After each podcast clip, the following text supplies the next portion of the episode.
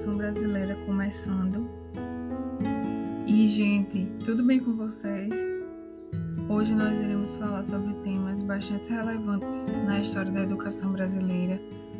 É bem interessante alguns períodos de formação de pensamentos sobre algumas tendências.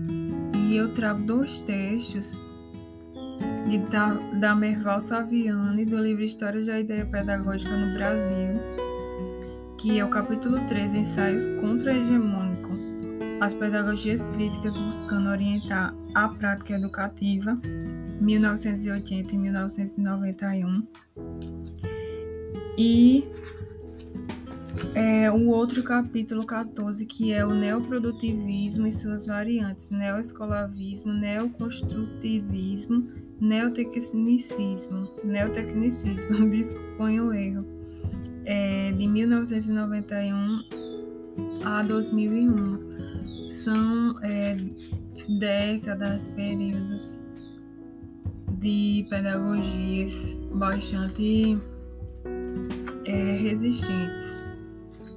Então, gente, lembrando que essa é uma iniciativa do programa de pós-graduação em educação da UFCG, da disciplina de educação brasileira, onde desde o primeiro podcast nós, nós vamos discutindo temas e acontecimentos bastante relevantes na história da nossa educação brasileira.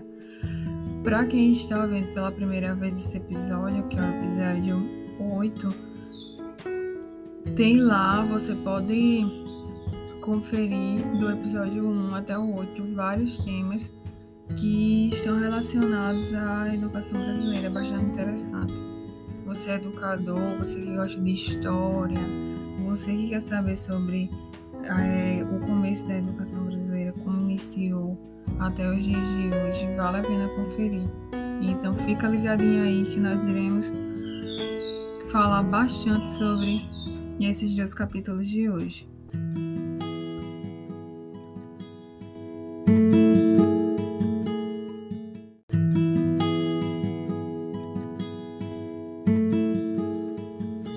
Então, gente, é, nesse primeiro capítulo, ele vem falar muito sobre a criação de associações e movimentos de diversos setores da educação que após a Constituição de 1988, retirou restrições de sindicalização de funcionários públicos e então esses funcionários públicos de educação eles se filiaram à CUT, onde ocorreu várias greves e a organização dos educadores se caracterizavam por preocupações com significado social e político que buscava essa qualidade para a escola pública e para toda a população.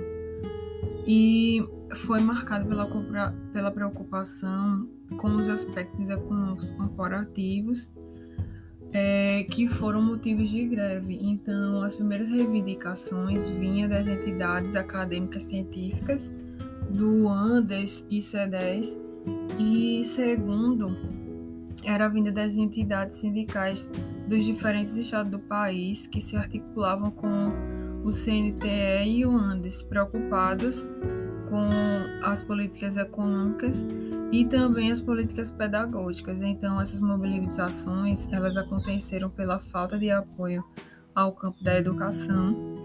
Depois de algumas mudanças políticas nos estados e municípios, é, houve exemplos de melhoria em uma administração mais democrática. E nessa década de 1980 foi um período de grande ampliação da reprodução acadêmica científica por livros na área da educação. Ela atingiu assim, um certo amadurecimento e ganhou reconhecimento de agências federais. As revistas que mais se destacaram foi a Educação e Sociedade, que é uma vinculada à Andes, e também outras editoras relacionadas à educação. Então surge também um momento das pedagogias contra-hegemônica, que foi um processo democrático aberto por vários movimentos que marcaram a década de 1980 com propostas pedagógicas contra-hegemônicas, e esse período foi uma transição democrática onde traz um sentido um pouco de ambiguidade, como agir de um sentido. E esse proletariado vê a transição democrática como um processo de libertação, de dominação, e as ideias pedagógicas também tinham um, sentido ambíguo, passavam por heterogeneidade, liberais, progressistas, radicais, anarquistas e libertadoras, fundamentadas em Marx. É, uma pedagogia de esquerda, onde agrupa algumas modalidades e a primeira tendência era centrada no saber do povo com as classes populares, onde empregava-se na libertação, difundido para um movimento é, popular Teologia da Libertação. Era um termo político do PT.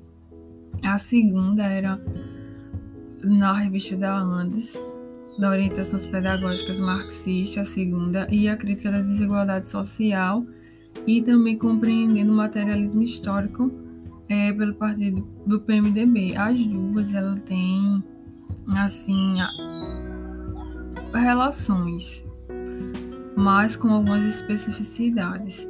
Então, surge a pedagogia da educação popular, a pedagogia da prática, a pedagogia histórico-crítico-social, pedagogia histórico-crítico-social dos conteúdos, é, que eu vou agora falar de cada um um pouquinho.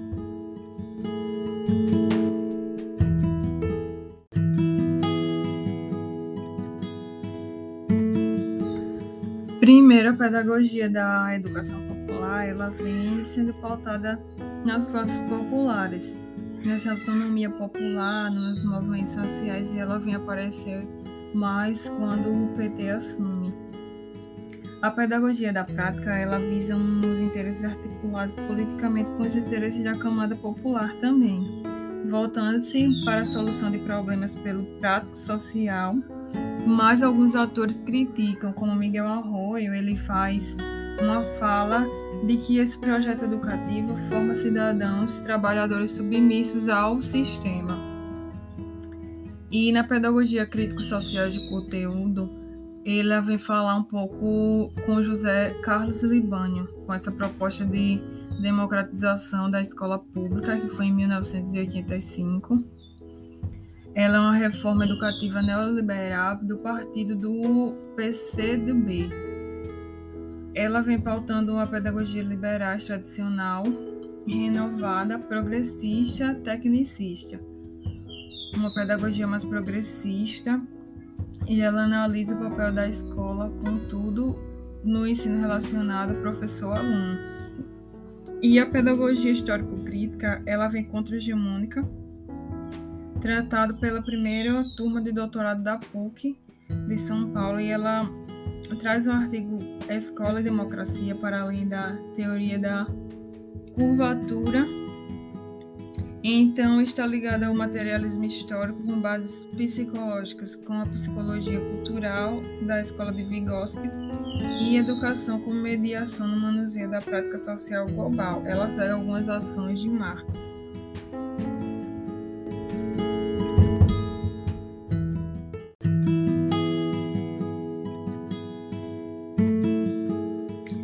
E nesse segundo capítulo, que é o capítulo 14, sobre neoprodutivismo e suas variantes, ele é do final da década de 1980, traz a discussão como caráter de uma crescente enfrentada pelas correntes pedagógicas de esquerda. Então, houve um evento político nacional da educação que foi distribuído em 35 temas específicos 21 simpósios e 14 mesas é, em livros, trabalhos e resumos. É, ele tratava de uma nova fase de ideias pedagógicas, momentos marcados pela desconstrução das ideias anteriores. E essas categorias centrais eram neoprodutivismo, neoescolavismo, neoconstrutivismo e o neotecnicismo. Desculpem. E essas bases econômicas pedagógicas veio dessas categorias e essa crise da sociedade capitalista, ela coedigiu dos processos produtivos com substituição do Fordismo pelo Toyotismo.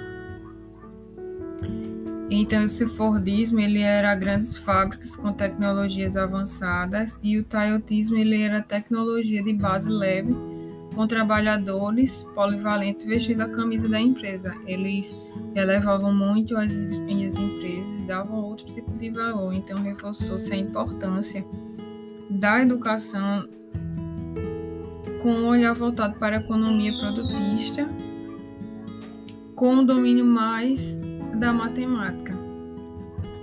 Então, essa teoria surgiu no período dominado pelas keynesianas e pela política do estado de bem-estar.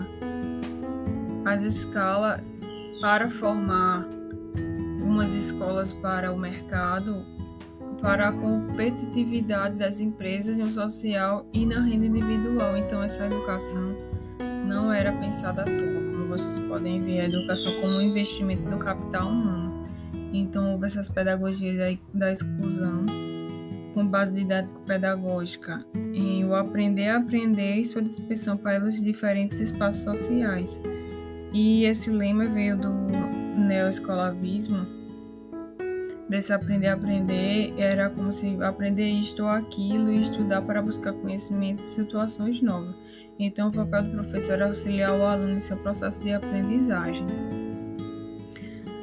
É mais um método decoreba sem muita criticidade para a formação humana. E o neoconstrutivismo ele vinha baseado em, em algumas tendências de Jean Piaget, como os PCNs, as pedagogias de competência. Era mais voltado também para um, uma fase mais documental também um pouco parecida com o neoescolavismo. E o tecnicismo ele era voltado mais para um modelo empresarial na organização da escola. Essa escola vista por corporações em atender o mercado de trabalho. Então a gente pode perceber que essas categorias do neoprodutivismo ela tem, elas têm bastante ligações muda poucas coisas, mas é sempre pautada nessa construção do capitalismo, em aprender em só servir ao trabalho.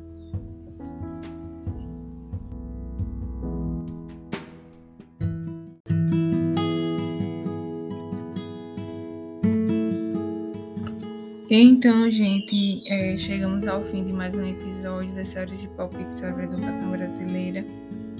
E para concluir, nós podemos perceber que eram muitas tendências e desde o começo, como a gente vem é, debatendo aí, essa educação sempre voltada para o capitalismo, para a classe dominante. E assim, a gente pode dizer que as classes mais. as minorias que não tinha muitas oportunidades eram sempre vistas para servir o mercado de trabalho, sem muitos pensamentos na formação humana de um, um critério de reflexão em suas práticas, em suas vidas, no melhoramento. Uma educação não voltada para todos. E esse foi um período de bastante preocupação, onde nós vemos essas tendências sendo discutidas, é, como essa do tecnicismo, numa coisa de racionalidade nessa prestação de serviço sempre. Então, gente, é, eu encerro por aqui e aguardo suas opiniões, críticas, temas, sugestões de temas para os nossos debates. E eu vou deixar as referências na descrição do episódio e as redes sociais para que vocês me enviem mensagens e questionamentos. Até o próximo capítulo.